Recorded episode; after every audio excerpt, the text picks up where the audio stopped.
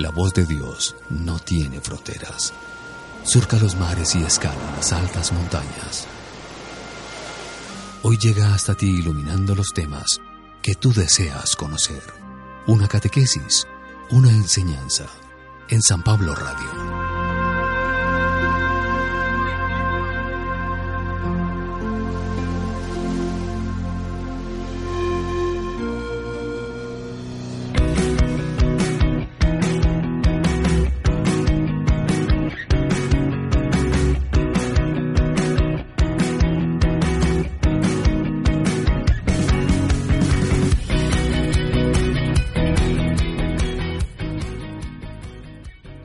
¿Ok? Entonces vamos a hablar sobre la obediencia y la docilidad al Señor. Nos dice que la obediencia es muy importante porque nos ayuda a bajarse y a cultivar la humildad. Pues esas son las peticiones, nos vamos a basar en una de las homilías del Papa Francisco para la vida consagrada. Que más que sea este gran hombre, modelo de santidad, nuestro Santo Padre, que nos regale pues esas palabras la cual pues realizó en la Basílica en la Ciudad del Vaticano. El Santo Padre subraya que la obediencia y docilidad son dos cosas teóricas. No son teóricas. También ellas están bajo el régimen de la encarnación del verbo. Docilidad y obediencia a un fundador, docilidad y obediencia a una regla concreta y docilidad y obediencia a un superior, docilidad y obediencia a la iglesia. Cuando hablemos de una regla o del fundador, Recordemos que la mayoría de las comunidades religiosas, en su defecto, tienen fundadores. Ejemplo, los agustinos tienen a San Agustín, nosotros los paulinos tenemos al Beato Santiago Alberione o en la cabeza de San Pablo, los, eh, los salesianos tienen a San Juan Bosco, los predicadores tienen a Santo Domingo de Guzmán, los franciscanos tienen a San Francisco de Asís, en fin. Y ellos y esos hombres han dejado una regla, unos estatutos, unas recomendaciones pues que nos ayudarán para que nosotros podamos vivir de la mejor manera. Para un religioso, agregó el Papa, el progreso es abajarse en el servicio, además de abajarse haciendo siervo para servir. Ahora recuerdo, pues recordemos lo que Jesús hizo en la última cena. Jesús se abajó, se agachó y lavó los pies de sus discípulos. Esto es servicio. Eso es abajarse. ¿Y qué es abajarse? Pues bajarme de donde estoy y llegar al suelo. Y no solamente llegar al suelo con nuestros pies, sino es posible pues arrodillarnos. Nunca el hombre es más hombre hasta que no se arrodilla ante Dios, nos dice una de las frases de la película El Gran Milagro, que nos habla sobre la Eucaristía. Francisco señaló que esta vía toma la forma en la regla impresa del carisma del fundador. ¿Y qué es el carisma? Pues el carisma es el medio por el cual la comunidad religiosa o el padre diocesano, en el caso del padre diocesano, pues le debe obediencia al obispo.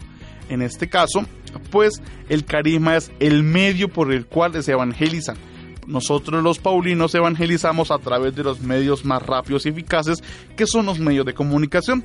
Los eh, dominicos, pues es la predicación, los franciscanos, la pobreza, los salesianos son los jóvenes, bueno, y en fin, son cada uno de los carismas que la comunidad va depositando y el Espíritu Santo a través del fundador para que se vayan dando a conocer a Jesús.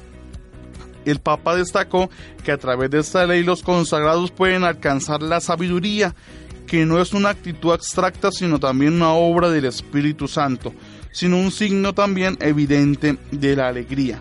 O sea, en el momento que nos abajamos y seamos obedientes, yo eh, confieso que de pronto es uno de los votos que a mi persona pues es un poco complicado, porque hay veces muchas personas eh, obedecer a otra persona es un poco diferente, pero es ahí donde realmente se muestra una verdadera humildad desinteresada, cuando yo soy capaz de no importar lo que está pasando porque el otro también si está en ese cargo es porque el Señor lo puso ahí y de esa manera es como se debe de ver.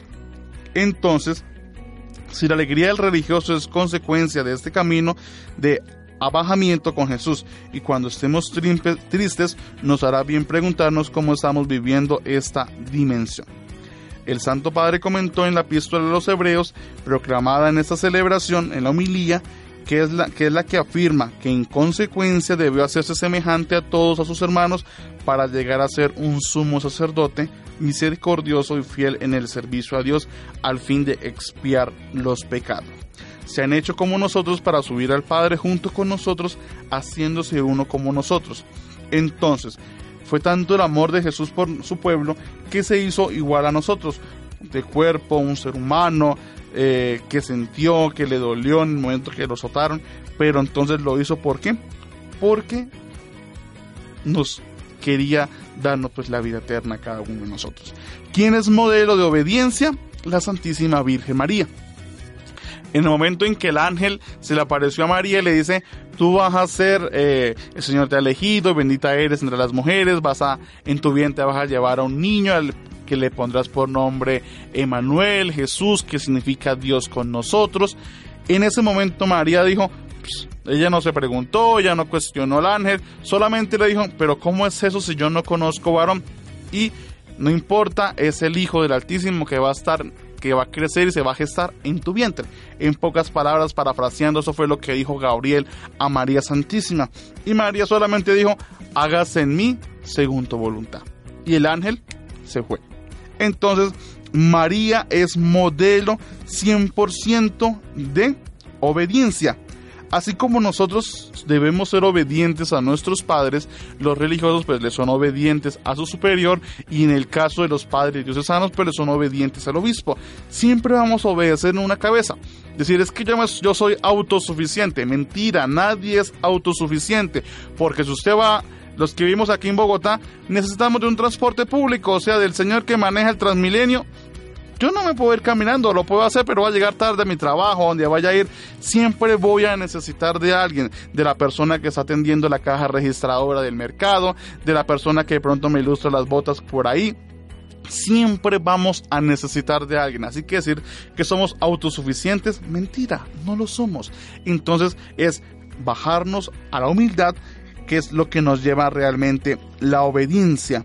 Y como ya lo decía, es curioso que aquí no sean los jóvenes los creativos, sino los jóvenes como María y como José. José también es modelo de obediencia. Él se le apareció en un ángel del Señor, el ángel le dijo, no temas reparo de coger a María como tu esposa, porque el hijo que lleva en tu vientre es la mujer, es el hijo de Dios. Punto.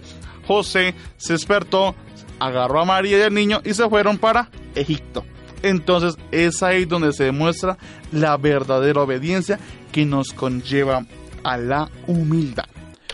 Estamos en el ciberespacio. Somos San Pablo Radio, navegando contigo, navegando con Dios.